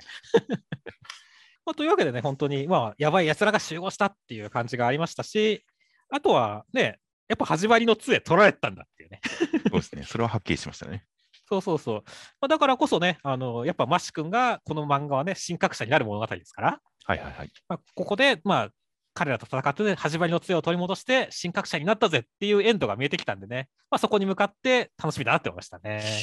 そうですね。確かに新格者試験中断する形にはなりましたから、新格者になるところまで含めてこの戦いにかぶせてくるのか、それともまあ試験に関しては一旦あれはあれで決着という形になって、マッシュ君が認められるのかどうか、まあ僕はまだわかんないなとは思っていますが、あれだけ大行に説明した杖がここで出てきたんで、今後もキーアイテムになりそうだったり、その展開のブリッジになっている感じとかも含めて、この先、マッシュ君がどうなるのかは大変楽しみです。では続きまして、ウィッチウォッチの第56話、内容としましては、もう一君、えー一日生徒会長をやらされまして、えー何か生徒にお礼を言いたいという外国の人がやってきて、えーその生徒を会長が素晴らしい記憶力と推理力で見つけました。すごいってちょっと尊敬しましたという展開でした。いやーまあ、生徒会長、変なやつではあるけれども、まあ、優しい人だな、ね、すごい人だな、まあ、ちょっと見方が変わる回でしたね。まあ、めちゃくちゃ有能で、なんせ生徒会で仕事してるのこの人だけですからね。そうだね。あの時点でもめちゃくちゃ有能だったけど、さらにあのちゃんと具体的な例をやることによってかあの、さらに評価上がったよねっていう。まあそうですね。まあもともとこういう方向性のちゃんと仕事はできる人なんだろうな、やることはやる人なんだろうなとは思っていましたが、今回のでちゃんとその、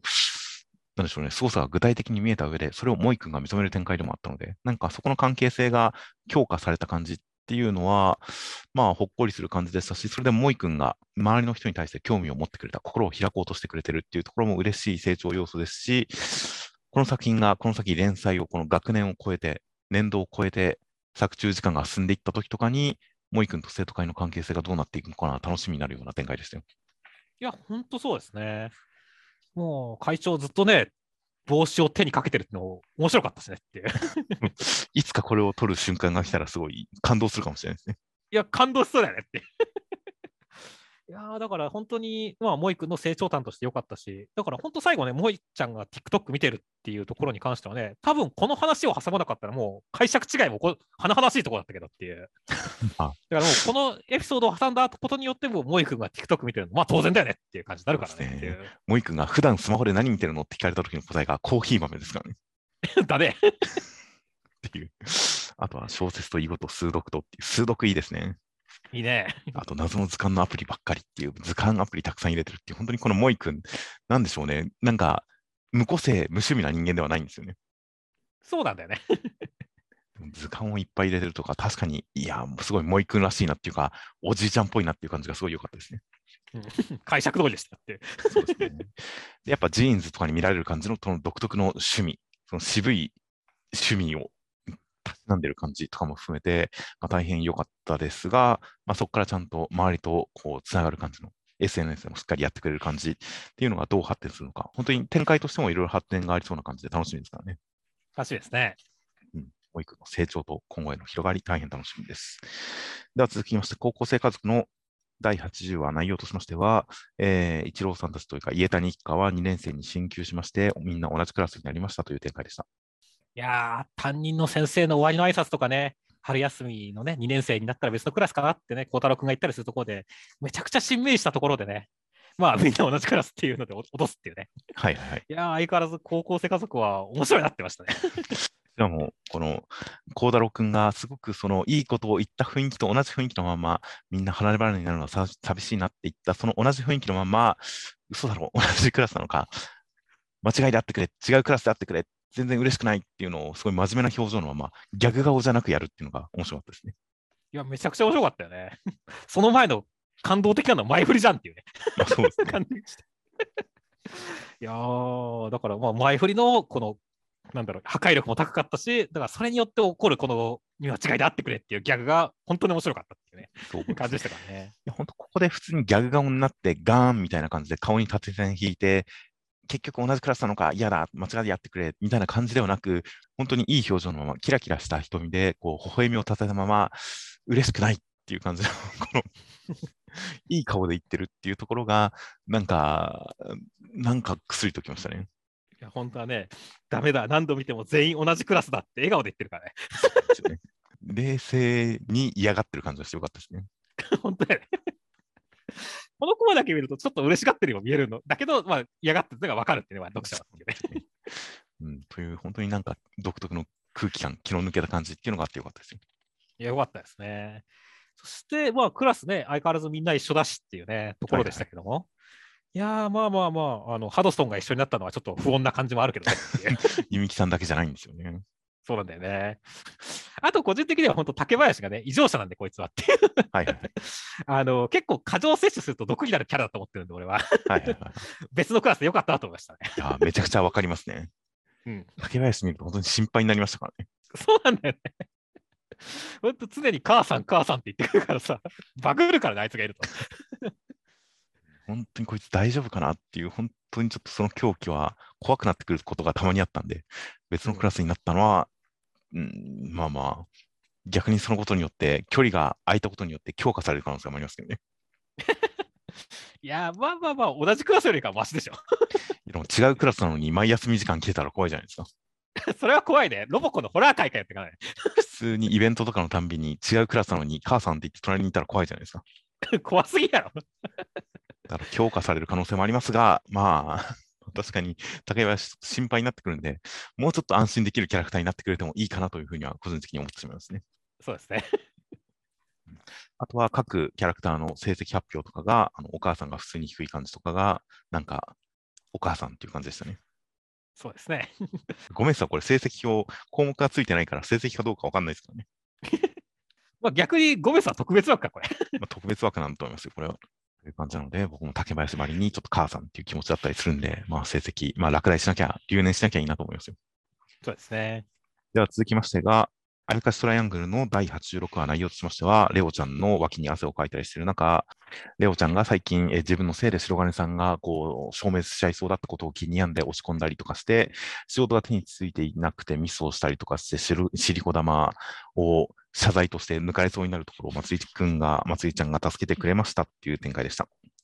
ああ、もう、お詫びに抜いてください。私のシリコ玉っていうところのレオちゃん、エロすぎやろって思いました。まあやっぱりこう、アダルトビデオ的なやつでも、こう、セクシービデオ的なやつでも、謝罪ものっていうジャンルもあるみたいですからね。まあ、ありそうですけど。詳しく知らない、わか詳しく知らないんでよくわかんないですけど。い本当にいろんな属性を攻めてくるなという感じですよ。や、そうですね。結構、レオちゃんがさ、まあ、変態キャラとして結構積極的に攻めてくるキャラじゃないですかっていう。はいはいはい。だからその彼女が弱って自分からこう、なんかこう、受け手に回るってはいうのが、さらにこう、シチュエーションのエロさをかき立ててる感じがしても、今週はいいなって思いましたね。まあそうですね。本当にレオちゃんの魅力を余すことなく、まあ、仕事人としてのその責任感ゆえにエロいことをしたっていうところもありますし、本当にこの、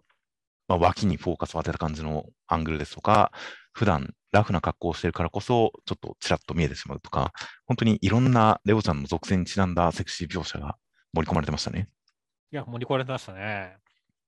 いやー、まあまあ、だからまだね、レオちゃんもまあ、ヒロイン戦線ね、頑張っていかなきゃいけないですからっていう。はいはいはい。まあこれでちょっとまた一個ブーストしてほしいなってましたね。まあ、カッパを絞ったりっていうあたりもなんかもう独特の本当彼女らしいプレイ感がありましたし。そうですね。まあまあ、レオちゃん、まあ今の関係性でもなかなか存在感はありますが、それでもやっぱり一線、ちょっと一歩引いてるようなところあったりするので、まあこの先、さらに確かに食い込んでくる展開とかあったらいいなとは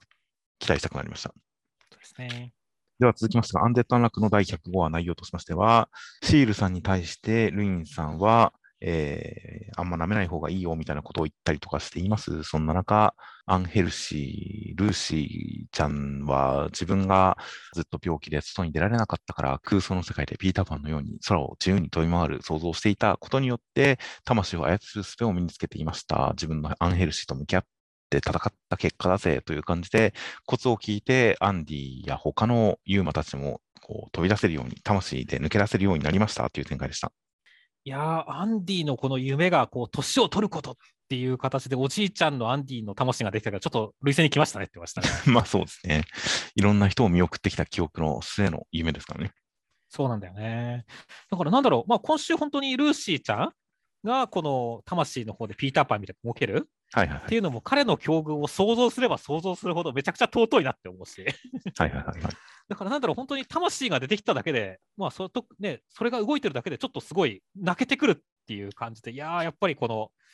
設定の妙というかね、あのちゃんと考えられてるなってところは、このアンデッド・アンラックのいいところだなと思いましたね。そうですね。いや、本当なので、魂を出せる、魂が抜け出せるようになるっていう新しい能力を獲得する、パワーアップする、世界のルールが追加されてみたいな、そういう、ある種設定的なパワーアップの必然性みたいなのと同時に、それによってキャラクター描写が深まってますからね。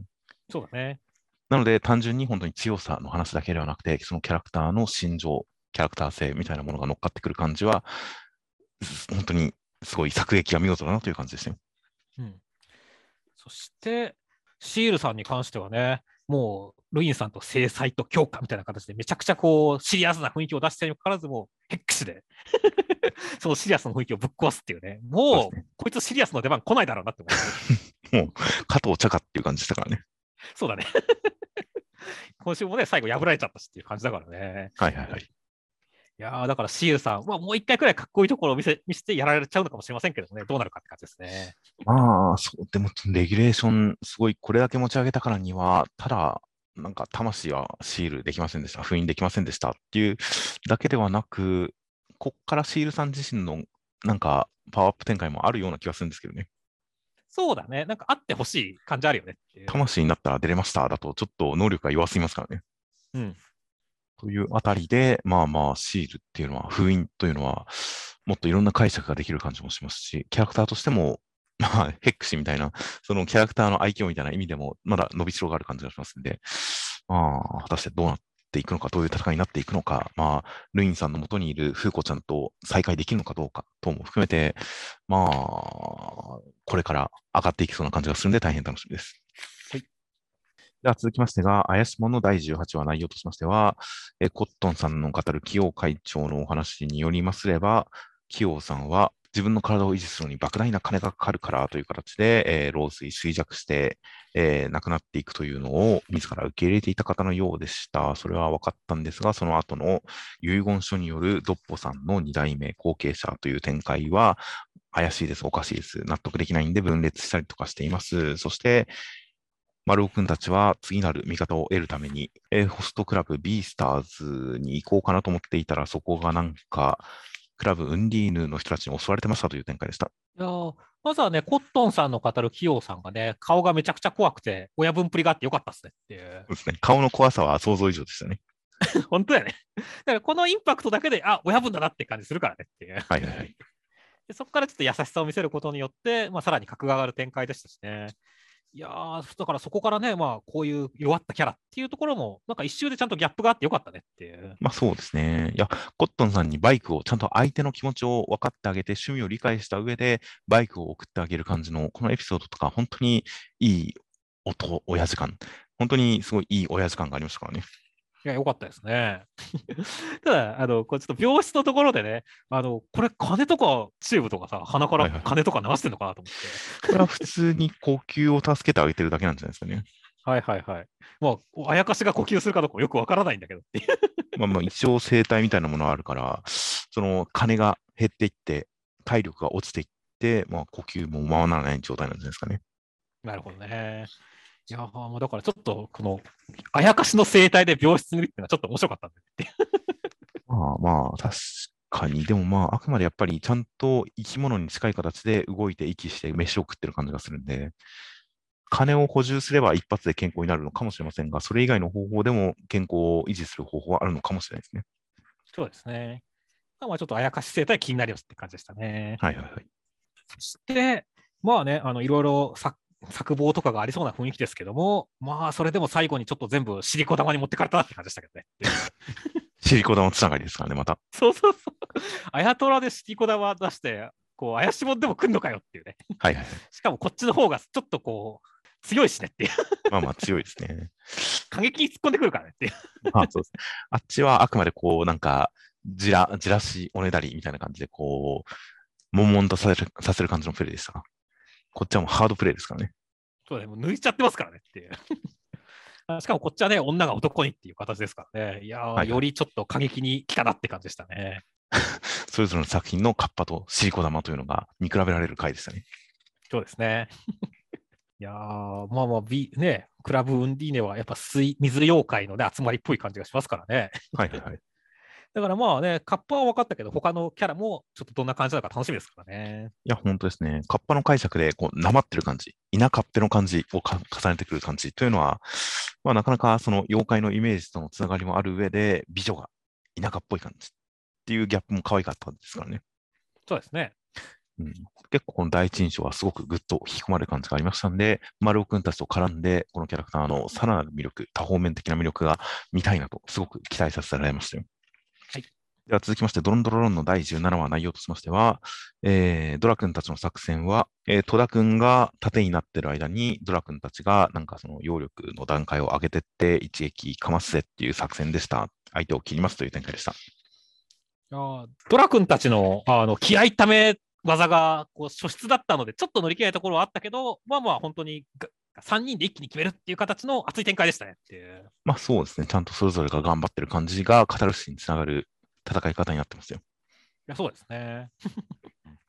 いや、だから結構盛り上がった感じがあったし、ただちょっとね、もう一個残念だったなと思ったのは、相手側が結構その揚力が上がるにつれて変身するじゃないですかっていう。はいはいはい。髪の毛金髪になるし、肩盛り上がるしっていう、ね、はいはいはい。だからなんかドラ君たちもちょっと一個こう、なんか2の段までは普通だけど3の段になったらね、なんか金髪になるとかさ、ちょっと妖怪じみてくるとかさ、なんかビジュアル変化があったらなお楽しかったなと思ったんですよね。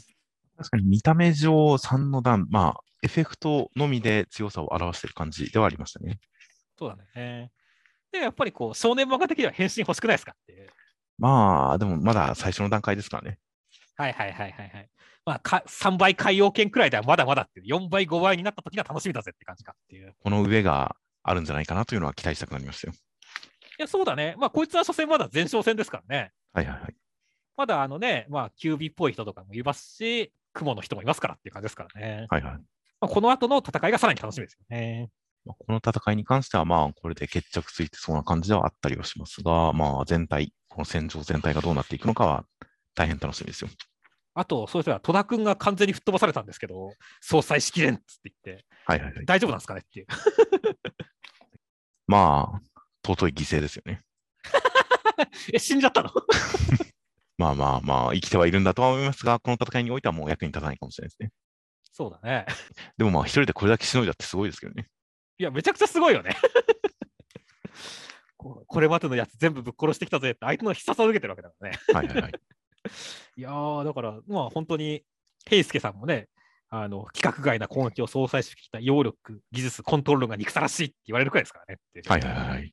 いやだから戸田君ね、伊達に顔が長いわけじゃねえよって思したよ。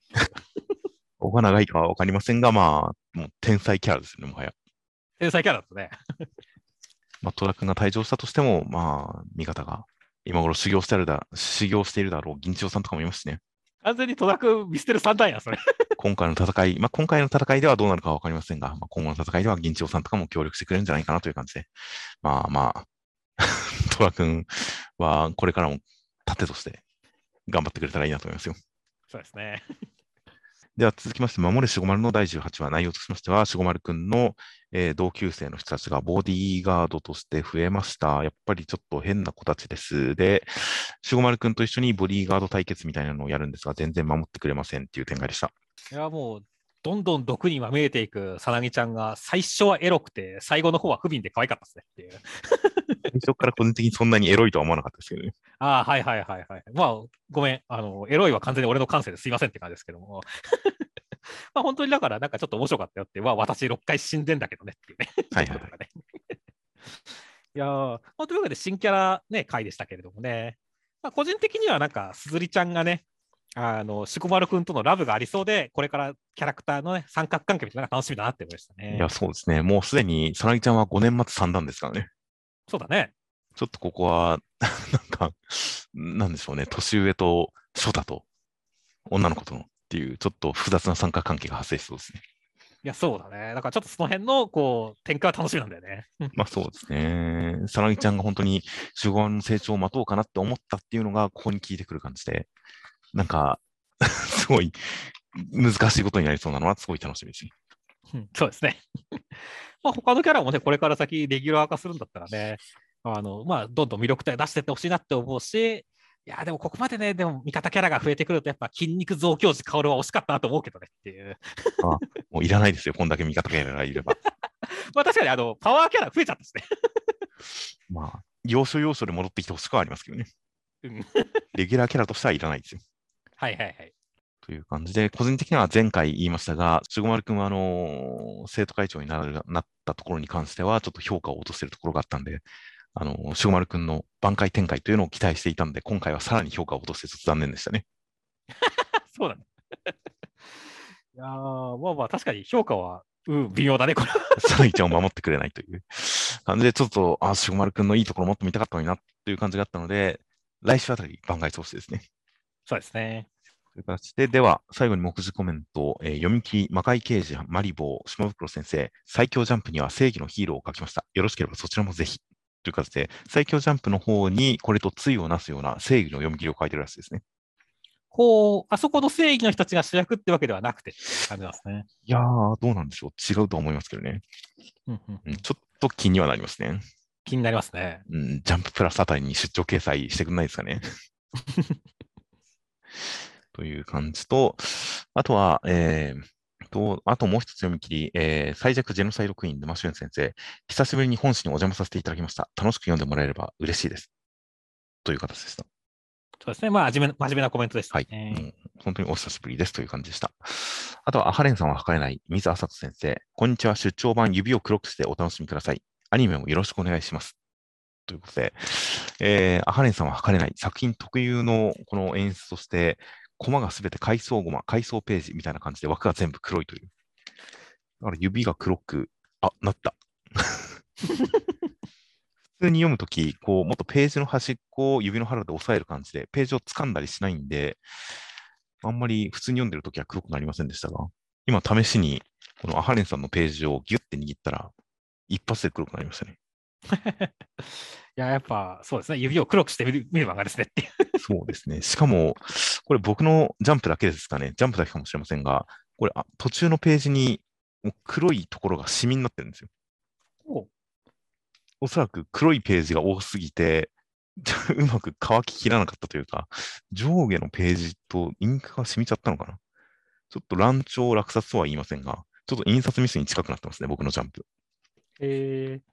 うーん、まあ、俺のはそこまで気にはならないけれども、まあ、ちょっと濃い、薄いのはあるところはあるねっていう。うんという感じなので、ちょっと黒、黒、黒すぎたんだなというのが、紙にするとこうなっちゃうんだなというのが、なるほど。確かに指黒くなるし、なるほど、なるほどという感じでしたね。そうですね。あとは、まあ、今週、シリコ玉がね、大人気でしたけれどもね、はいはいはい。まあ、あやかしトライアングル矢吹先生、カッパ界少年時代、温泉ガッパドンパでドキドキしたのは良い思い出っていうことでね、はい。まあまあ、あの、ボンボンの、まあ、エロマ、エッジ版が温泉ガッパドンパっ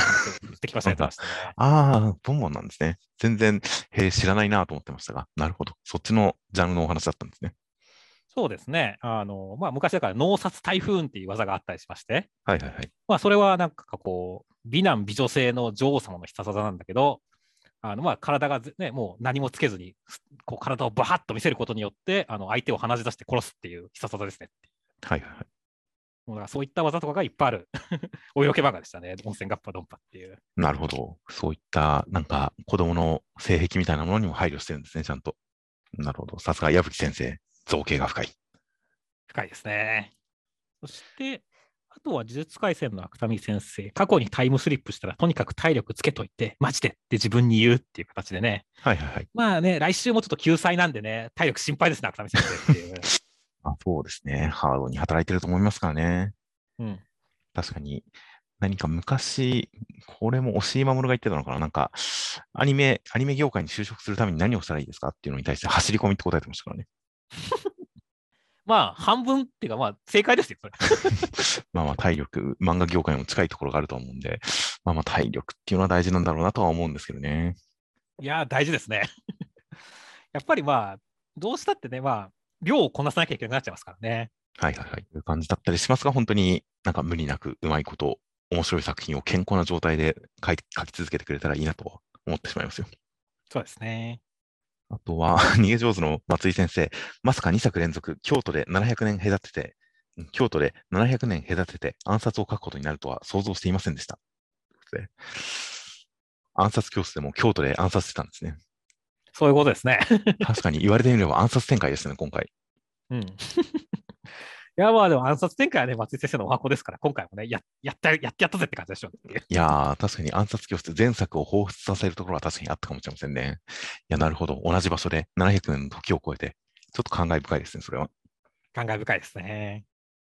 あとは、湯桜さんちの大作戦、権平先生。もう何年目かわからない T シャツ、ちょうど左の乳首のあたりに穴が開いてた。という形で。これはちょっと僕は権平先生の解釈違いですね。ほう。僕は権平先生は、その、あまり派手なものを好まない感じの、そういう印象がありましたが、そういう石とかがすごい好きな印象が強かったですが、乳首が出るのを恥ずかしがる人だと思ったんですけどね。いや、さすがに恥ずかしがっているんじゃない？あ、そっか、これ別に着てるわけじゃないんですもんね。そうだね。左の乳首のあたりに穴が開いてたっていうだけなんで、それを着てる、そっか、別に着てるとは言ってないのか。じゃあ、大丈夫ですね。こんなの着たら乳首出ちゃうよって恥ずかしがってると思いますね。いや、そうですね。ああいったまま着てたらね、さすがにまあ男でも女でもやべえだろって思った。ので、あーちょっとか勘違い。これを読んだときに、あの、それを着てる状態でこれを書いてるのかと思って、それはちょっと解釈違うなと思いましたが、それは僕が悪かったですね。はいはいはい。あとは僕とロボコ宮崎先生、今週は怖い話です。怖い話は怖いですが好きなので楽しかったです。でも怖い。という形で、怖い話は好きだから、こういう話を書いたんですね。なるほどね。まあまあまあ、怖いの好きなんだろうなとは伝わってきましたよ、ちゃんと。いや、そうですね。本当にでっかい人形みたいなボンド君たちがあのいじめをやってるシーンとか、本当にちゃんとホラーの造形のある方というか、ホラーのジャンルをちゃんと理解してる方が書いてるなっていう感じはすごくしましたからね。そうだね。手が取れてるところとか、マジで怖いからね。いや、怖かったですね。という感じなので、ホラー界、ちょっと季節は早い気がするんですけどね。早いよね。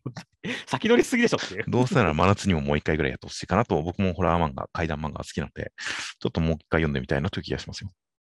そうですね。あと、怪しもん各先生、次の目次コメントはこうしようと思っても考える段になると忘れます。ということで、一応次の、次のコメントはこうしようみたいなことを考えるんですね。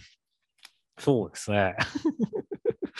いや、でもこのシリーズもだんだん板についてきたね。もう、各先生は常に目次コメントに迷ってますからね。そうだね。いつまで続くのかというのがすごい楽しみになってきましたが、シリーズで言えば、マウマネス小丸伊原先生、言われたいセリフ7、この問いわからないやつ、後で先生のところ来るか、伊原に聞いてくれ、というコメントでした。そうですね。なんか小学生の時くらいのとにこれ言われたらちょっと嬉しいかもしれませんねっていう。ああ、僕のイメージは高校ぐらいのイメージですよね。はいはいはいはいはい。高校だとやっぱ内容がちょっとレベルが上がるんでね、あのうまく説明できなかったらどうしようっていうちょっとプレッシャーがあるけど、小学生くらいの問いだとなんかね、こうちょっとふふんってちょっと素直にこう選ぶれる気がして、俺はなんか嬉しいなと思ったんだけどね。ああ、小学校だとあんまりわかんないやつ、後で先生のところにっていう感じの、うん、まあ、勉強の難しさ的にも、そんな、後で先生に聞きに行くような内容は小学校にあんまりなかったような気がしてしまいますし、なんか後に聞きに行くっていう感じもちょっと小学校の感じじゃないんで、少なくとも中学で、やっぱり後でわざわざ解説しないとわかんないレベルってなったら高校のような印象で読みましたけどね。はいはい。いやー僕は、あの、高校の時、原国古文、まあ、国語科目の成績だけ異様に良かったんですよ。はいはいはい。あの、模試とか受けても偏差値が70後半とか言ってるぐらい、国語だけ異様に良かったんですよ。だから、あの、国語の授業の時に、生徒を順番に当てていって、何人か連続で答えられないと、僕に聞かれるんですよ。ほう。で、僕自身は何とも別に思わずにやってたんですが、後で周りの人に、あれひどかったねって言われて、え、俺はひどいことされてたの？っ てちょっと 思いましたけどね。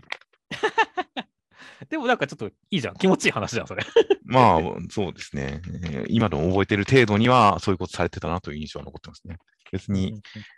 うん、うん、うん、嬉しかった覚えはないな。まあ、なんとなく、なんとなく、あそういうことするんだという印象程度で、そんなに嬉しかった、嫌だったという思いは、どっちもそんなにはないですが、という感じのも、という感じの実体験もあって、多少高校のイメージだったかもしれませんね。という感じの、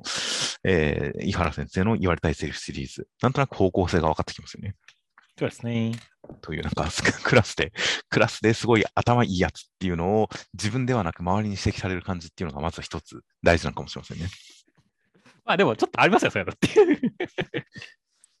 では、えー来週関東から表紙が、次号、青の箱連載1周年、2学期突入展開加速、連載1周年突破表紙関東からは青の箱。青の箱の関東から表紙ですよ。いやー、楽しみだね。やー、今度は一体どんな思い出を思い出させてくれるんでしょうね、表紙で。いやー、なんかキュンキュンしちゃいそうですね。楽しみですね。そうですね、春にちなんだ表紙とかになるのか、もうそれを読んで僕もまた、ああ、こういうことあった気がするなってきっと思い出すんでしょうね。思い出すんでしょうね。という形で、まあ、1周年書き下ろしイラストを使用したグッズ情報等々もあるらしいです。あとはセンターカラーが家族の思いは兄に届くのか、京一郎失踪編クライマックスセンターから湯桜さんとの大作戦。と、もう一つ、魔女と使い魔の同居コメディ人気パソコンレイセンターからウィッチウォッチ。と、二つセンターから、もう一つは読み切りが載ります。コンビニで始まる恋。一条反転イノバトル読み切りセンターカラー47ページ。恋、時々超能力。上村大臣先生。好きなことの平和なバイトライフに暗雲というビレー・ヒッチャンの追随を許さぬ描写で描かれる超能力者の初恋。もういいですね。いいですね。いいじゃないですか。恋とバトルってのは面白そうですねって。そうですね。なかなか、こう、中二心をくすぐられそうくすぐられそうな感じもしますし、それをビレー・ヒッチ、追随を許さぬ描写とまで言い切られると、イヤゴーにも期待が高まりますね。そうですね。といった、えーセンターから3作品あるようです。という形で、では先週のコメントを見ていきます。では、先週いろいろありましたが、ワンピース2課に関するコメント等々で、えー根本に関わる展開の割に初期からの構想じゃなさそうなのがちょっと残念という形で、まあ、ルフィの能力がゴムゴムではなく2課だったという点に関して、確かに直接的な伏線がもうちょっとあったら、うん、でもまあ、うん、どうなんでしょうね。どうなんでしょうね。ただまあ、その太陽のに関してはね、結構、まあ、もともと太陽の海賊団とかね、はいはい、はい。あの自由の象徴みたいな形で太陽が使われてたりとか、まあ、黒ひげが闇の能力っていうのに対して、でまあ、エースとか時に闇と太陽どっちが一番だみたいな話とかしたりしてますし、はいはいはい。結構太陽に関してはあの推してるところがあったんでね、もしかしたら初期の構想からあったような気はするんですけどね。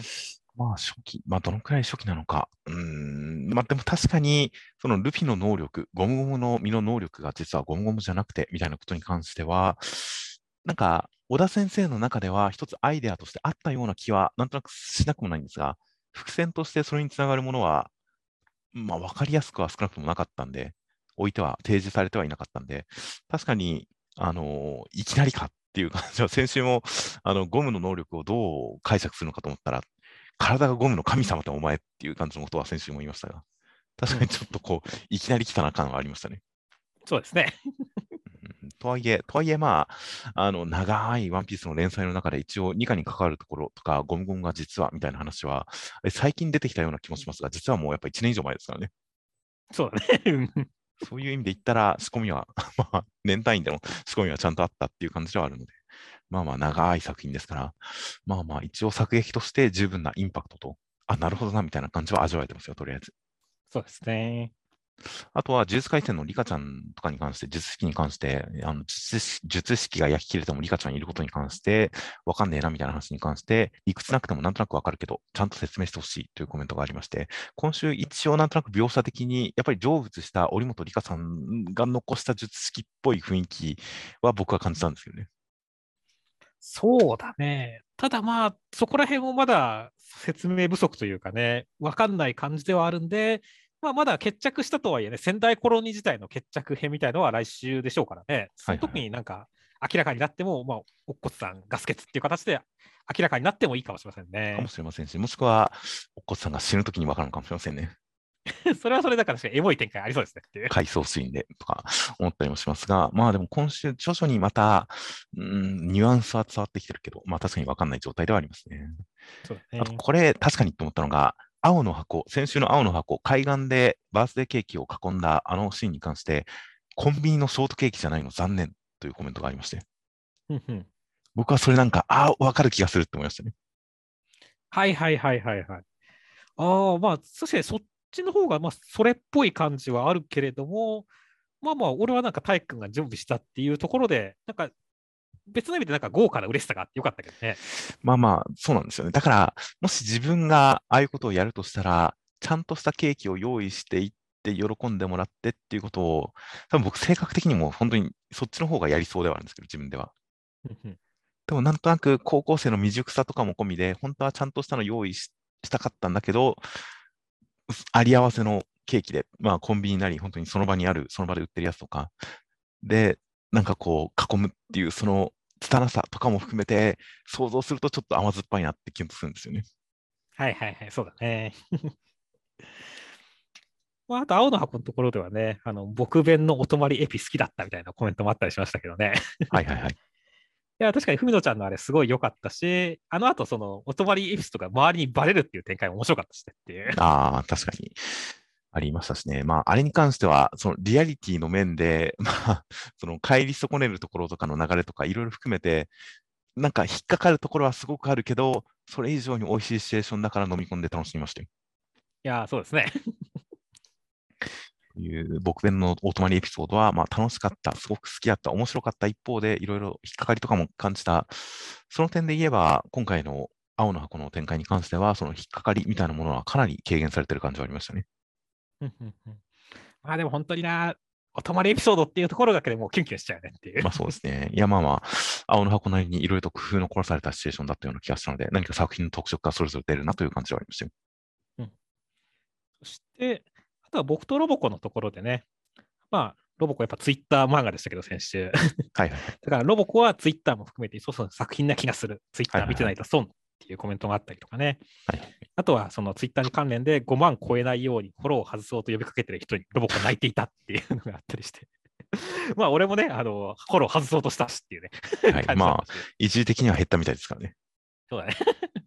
だからまあまあ本当にね、その、まあネットが発達したことによってね、漫画の楽しみ方っていうのも昔のね、まあジャンプを回し読むっていうのも楽しかったけれども、はいはいはい。まあ本当に新たなね、あのよ楽しみ方っていうのがどんどん増えてる感じでしたからね。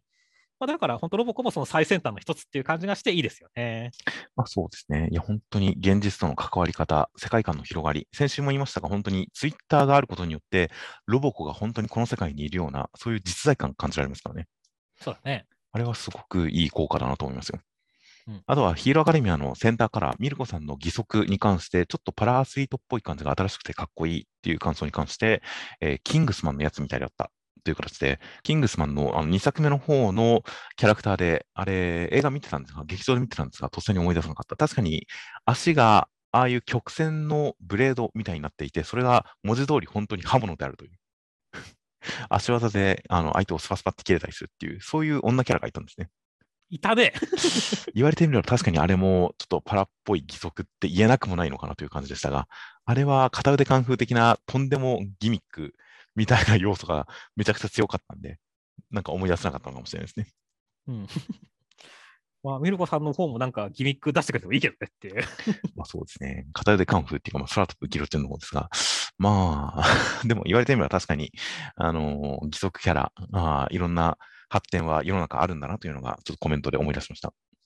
そうですね。あとは同じヒロアカのコメントでね、決着す、決着つきそうで楽しみで寂しいっていうコメントがあって、これは本当そうなんだよなって思いましたね。はいはいはい。いや、もう、長期連載漫画あるあるだなと思いましたね。ああ、まあそうですね。寂しさっていうものはあるかもしれません。今週だと結構ブラッククローバーが決着つきのつきそうな感じに多少寂しさを感じますね。そうだね。うん、そのそういう長く扱っていた戦いやテーマっていうのが終わっていくときに、ちょっと、ああ、ついにっていう感じの、まあ一種の寂しさっていうのは確かにありますね。うんあと、地球の子に関して、あの、カレリさんが石化していることに関して、ドクストの穴を埋める石化フェチのための漫画というコメントで笑ったという表現が大変いいなと思いました。そうですね。石化フェチ増えたんですかね、ドクターストーンで。まあ、確かにいてもおかしくないかもしれませんよね。だって、ドクターストーンの石像、女性とか裸ですもんね。そうだね。あれ、小学校、小学生低学年とかの僕だったら、興奮してた気がしますね。いやー、なるほどね。じゃあ、ちょっと本当、我々が知らない、まあ、その辺がね、ちょっとこの小学生がね、こう性癖に自分で本当自覚的になってね、表現し出すのは、もうあと7、8年かかるでしょうからね。はいはいはい。もうだから7、8年後は楽しみですね。いや、確かに言われてみれば、石化フェチ、いや、ある年代の子供たちににとっては多分、一番最初に性的に目覚めた、性の目覚めは何だったって言われたときに、ドクターストーンの石像っていう人、一定数いそうですね。いるかもしれないですね。いやー、そういう人たちが今はカレリさん、カレリさんはちょっと服を着てしまってますが、まあ、確かにカレリさんで、ちょっとこう、あ、心の穴を埋めてる可能性はありますね。うん いやー、大変、下に飛んだコメントでしたよ。ですね。あとは先週の読み切り、レールウェイゲートウェイに関して、えー最初は漂流教室始まったのかと思ったっていうコメントも確かに、あの荒廃した世界に生徒だけってなると、多少そういうの、時間転移とか、まあ、いろんな異世界展開とか考えられますが、それと、こういうテーマの話だから仕方ないかもしれないけど、親の描写がないのが引っかかった。一番苦しんだのは親のはずなのに、という形のコメントがありまして、まあ、確かに家族の描写が全くなかった、ね、寝て目覚めてっていうところもなかったっていうところは、確かに言われてみればそうだなとは思いましたが、その分、何か孤独感とか、なんでしょうね、家族の不在みたいなものをそこまで描かなかったんで、まあ、読者が想像で補うべきところなのかなという感じはありましたね。そうだね。まあまあ、確かにまあ、やっぱ読み切りっていうと、どうしても一テーマ消化するので手一杯というかね、ぶれちゃうとこあるからね、まあ、しょうがなかったのかなとは思いますね。まあ、そうですね。まあ、取捨選択の上でという感じだったりはするかなとは思ったりはしました。あとは、あのー、高校生家族の教室ワックスがけの件、僕とミスさんは自分たちでワックスをかけた覚えないなという話をしましたが、結構ワックスをかけたという方、コメントではいるみたいですよね。本当そうだね。だから、みんなのワックスがけ報告見てて面白かったねっていう。はいはいはい。出入り口にいっぱい寝るのはお約束みたいなね。それ全然そのあるあるなかったんで、言われてみて、へえっていう感じでしたね。そうだね。多分滑るからなんかこうね それからまあ、ワックスってやっぱ多分こう伸びたりするからね、そうするとやっぱこう、隅に固まるっていうのはあるんだろうね、きっとっていう ああ、いやまあ普通に罠としてじゃないですか。罠としてか、やっぱり。いや、わかんない。メガネ、メガネを落としたりさせるのかっていう。普通に出入り口が一番人の通りが激しいから、床がこうワックスが剥げちゃうからっていうことかもしれないですけどね。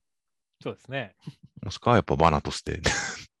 いや、どっちなのかとっさにわかんないですね、これ確かに。あとはね、自分の知ってるワックスがけは、カビのワックスみたいなものを雑巾につけて塗るやつだったから、液体っぽい感じで驚いたとかね。はいはいはい。いや、だからもうワックスがけも本当にセンサー万別なんだなと思いましたね。そうですね。古い校舎は油だからというコメントとかは、まあ、ワックスって文字通り直訳ではロウなんで、まあ、ロウを塗ってるわけですが、油、油で磨く、木材だと確かに、あの、オイルステインみたいなオイルを染み込ませて保護するやつがありますが、油を使うところもあるんですね。そうなんだね。へーって感じだったね。意外と、今まで気にしてなかったけど、意外と知らないことたくさんあるなという感じで、いやー、なんか今後、教室のワックスがけが漫画で行われたときに見る視点が広がった感じがしますね。そうですね。いや、まあ、普通になんか興味が湧いてはきました。あとは先週のウィッチウォッチ、あのー、なんたってデスゲームもののジャンルパロディの作品に関して、ツイッターの感想に、そうのこと知らない人が多くて、銀玉のパロとか言われてて驚いたという形で、そうを知らなくて、むしろ銀玉でああいう話あったんですっけ？まあまあ、あったとは思うけど、ね、あのー、まあでもやっぱりなんかこう、ドラマとか、そっちの方が浮かぶよね、先にっていう、ドラマとか映画とかの方がっていう。まあまあ、層が切り開いたジャンルですし、ある種デスゲーム、ソリッドステーション、ホラー、デスゲームものというのは、まあまあ、あの、キューブとかもまあ、それはそうなんですが、ああいうゲームマスターがいてという感じのやつ、あの形式っていうのは本当にそうでしたし、あの仮面の感じとかは完全にそうのパロディでしたが、銀玉のパロディだと、銀玉がオリジナルでああいうのをやってたと思ってたんですかね。どうなんですかね。まあまあまあ、あの一番連想しやすかったってのあると思いますかね。やっぱ篠原先生と ね、あの、の空知先生の関係性は深いですから ああ、まあまあまあ、確かに。そうですね。アシスタントネタ、空知先生のアシスタントだったっていうネタを直前にやったから、それに引きずられてってこともあるかもしれないですね。うん、あしかし、そうのことを知らない。いやー、まあ確かにもう作品自体はもう十何年も前の作品ですからね。そうだね。だからまあもう最近のだからライアーゲームとかね、そっち方面が浮かぶ人とかの方が多いかもしれませんね。ライアーゲーム。まあちょっと違うかもしれんけどね。そうですね。あれはギャンブルものじゃないですかね。うんまあ、だから最近の、まあ、やってるドラマとか漫画とかの方が浮かぶ人の方が多いかもしれませんね。まあ、確かにデスゲームものは今のところ途絶えたことはないんで、まあまあ、いろいろあるとは思いますよね。うん、とは思いますが、まあ確かにちょっと覚醒の感があるなという感じではありました。まあ、そうのことを知らなくても楽しめる作品にはなってましたからね、先週も。そうですね。うん、ギャグじゃないよ、今のっていう。ああ、完全に気づかなかったです。なるほど。そうですね。ギャグじゃない、ギャグじゃないんですね。じゃあそういうことにしておきましょうか。はい。先週、そのウィッチウォッチでやったらゲームに関して、えー、最後の2人が移動量2倍で奇数目、奇数目と偶数目に分かれたら、えー、終わらないと思うといった検証がありましたね。鋭いですね。いや、ワープ使えば切り替わるか。でも倍数のせいで、えー、倍速のせいで距離伸びてるようなという形で、確かに言われてみれば、そうですね。だから、その場合は隣接コマでも OK とかにしないとダメですよね。うん。あとは、まあ、追いついた段階で移動量が変わるとか、そういった感じをしないとダメですね。そうだね。選べるとかでもいいかもしれないね。倍か、倍じゃないかああ、まあそうですね。最後の一コマは自由とか、まあ超えた瞬間に移動量が戻るとか、まあそういうのがあってもいいのかなとか、いやー、完成が待ち遠しいですね、ロボロス。待ち遠しいですね。ジャンプの付録にできそうというコメントもありますので、本当にいつか、ウィッチウォッチがアニメ化とかして、ウロボロス会とかをやって、ネットで流行ったら、実際ちょっとこうつ、やれる、プレイできるウロボロスっていうのが、まあ、そこまで待たなくても、どっかの段階でプレイできるウロボロスっていうのが、ネットにアップされるなり、ジャンプの付録についたら、小学生がやって面白いかもしれないですね。面白いかもしれませんね。プレイできるウロボロスはちょっと誰が作ってくれたら一回やってみたいですよ。ですね。とか、あとは先週ドロンドロロンで、あの、ドラ君と草薙君がパートナーじゃなくてダチっていうことに関して、僕がパートナーっていう呼び方は、あれは本当になんかニュアンスが伝わりづらいというか、間違いやすい言葉選びで、新しい関係性を表す言葉として、ちょっとどうなの？みたいな感じに関して、わかる、わかるわっていうコメントとか、伴侶でよくね？とか、まあ、パートナーは仕事上、友達はプライベートのイメージというコメント等々ありまして、まあ、ちょっと賛同の同意のコメントがありましたね。そうですね。いやー、難しいですね。言葉って難しいですね。いや、今こそ福沢諭吉のあの言葉輸入の輸入語の精神で、ちょっとパートナーに代わるなんかいい単語、伴侶とか、まあ、配偶者、配偶者、まあ今、配偶者っていうと硬い感じになっちゃいますが、使い続ければそのうちこなれると思うんですけどね。伴侶です。配偶者です。私の伴侶の、うん。でいいようなたす気は確かにするんですけどね。という感じの、まあ、伴侶でよくねというコメント等もありました。はい。という感じで、えーでは、いろいろ他にもコメントたくさんいただいてました。大変ありがとうございます。という形で、えーでは先週の動画の方、広告が、えー黒瀬さん、ナインテラさん、雑田さん、犬さんの4名の方から今週もまた広告をいただくことができました。大変ありがとうございます。ありがとうございます。はい、大変励みになりますという形で、では、来週19号が4月11日月曜日発売となっております。では、お疲れ様でした。お疲れ様でした。